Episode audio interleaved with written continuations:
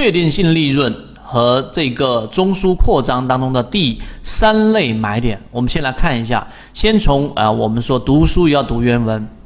前面我们要给大家有一个明确的一个定义。那就是禅中说禅的这个泽西禅论走势中枢是由三个连续次级别走势所重叠的部分形成啊，这一个再给大家简单的回忆一下，也就是说日线上的一个中枢，它是由至少三个以上，可能六十分钟或者三十分钟级别的一、二、三，看到了没有？由三个这个走势类型所形成的高点当中的最低点和低点当中最高点形成。往后走呢，就有两种可能性，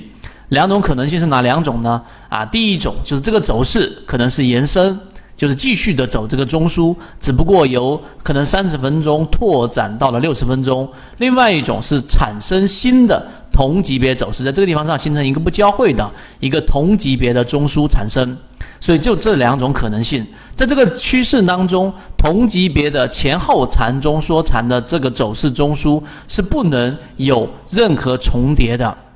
注意，是不能有任何重叠的，才能形成走势。就有两个不重叠的中枢才能形成走势嘛？那么这包括围绕在走势当中产生的任何瞬间的波动，也就是说，这里面可能有一个突然间的往下，但这个往下这个低点都不能与这一个前一个中枢的高点有冲突。如果有重叠，那它就不是一个走势了。所以这里面的解释，看文字你可能很难理解，我这样一描述你就清楚了。所以。这一个，因此，如果三个连续走势级别类型当中的重叠区域啊，虽然不和前面的走势缠论就是一套系统，它只要你会看基础的 K 线、均线、量能等，然后运用缠论整个系统，从优质的个股当中去寻找合适的买卖点。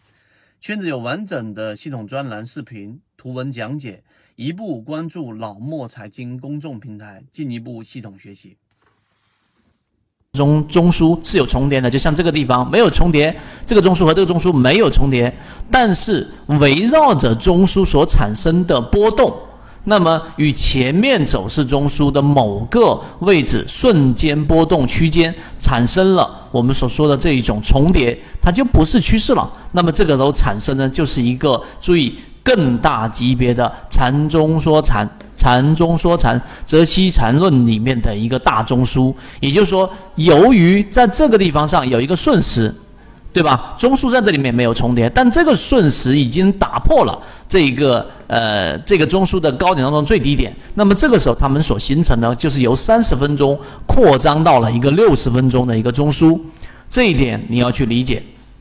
这一点不难理解，我画图和我这样的解读，就帮大家又呃攻坚了一个概念，就是中枢的扩张。这里面必须要有两种情况要严格的区分。第一种就是走势中枢，走势中枢的延伸啊，走势中枢及其延伸。这种情况之下，围绕走势中枢产生的两个。两个次级别的波动必须至少有一个触及中枢区间，否则则产生一个连续三次走势当中走势类型重叠部分离开原走势中枢啊。这里面大听起来和它的文字好像感觉比较绕，其实你就理解刚才我所讲的，只要它有波及有触动，那它必然就形成了一个大级别的中枢。这是第一个大家要去理解的知识点。